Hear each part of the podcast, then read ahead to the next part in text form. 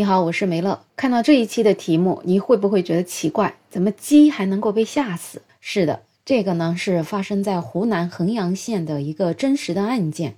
最近呢，湖南省衡阳县人民法院公开宣判了一起故意毁坏财物案，有一名男子因为吓死了一千一百只鸡而获刑六个月。有记者就在路边采访路人啊，就在给他们讲这样一个案件。很多路人就很好奇，这个鸡到底是怎么被吓死的呢？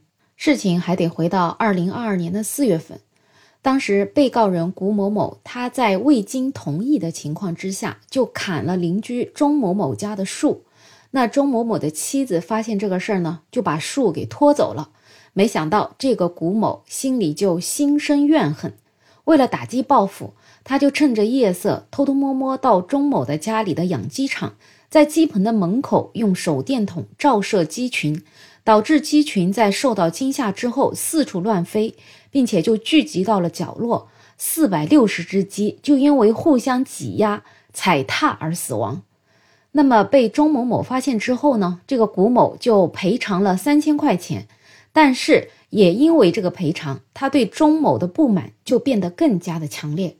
所以他竟然故技重施，再一次拿着手电筒去了钟某家的鸡棚里面。这回钟某家的鸡又因为受到了惊吓，被挤压又致死了很多。这一次一共死了六百四十只鸡。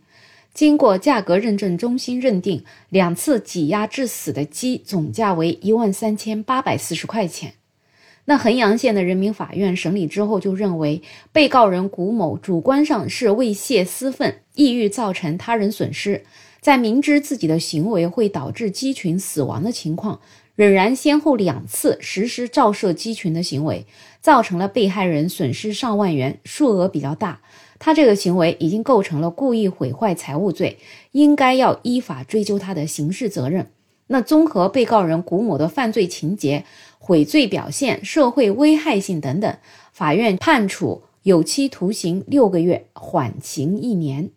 这个判罚也是根据我们国家刑法第二百七十五条的规定，故意毁坏公私财物，数额较大或者有其他严重情节的，即构成故意毁坏财物罪，处三年以下有期徒刑、拘役或者罚金。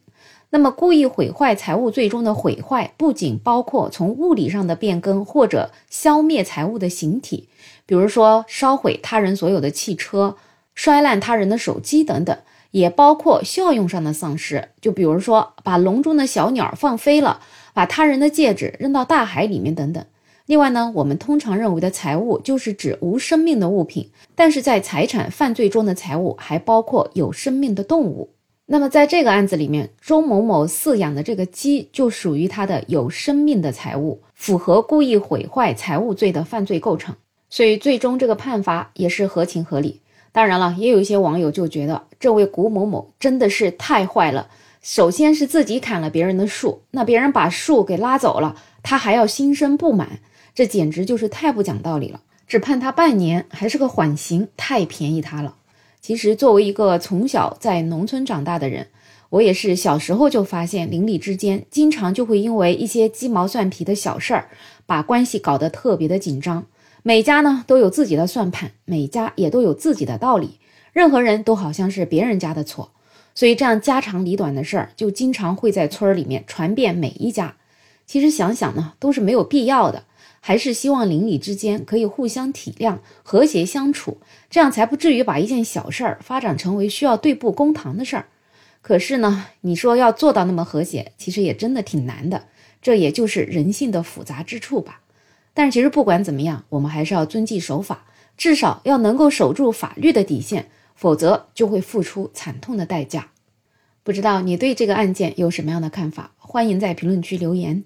也欢迎订阅、点赞、收藏我的专辑。没有想法，想加入听友群的朋友可以加我。没有想法的拼音再加上二零二零，我是梅乐，我们下期再见。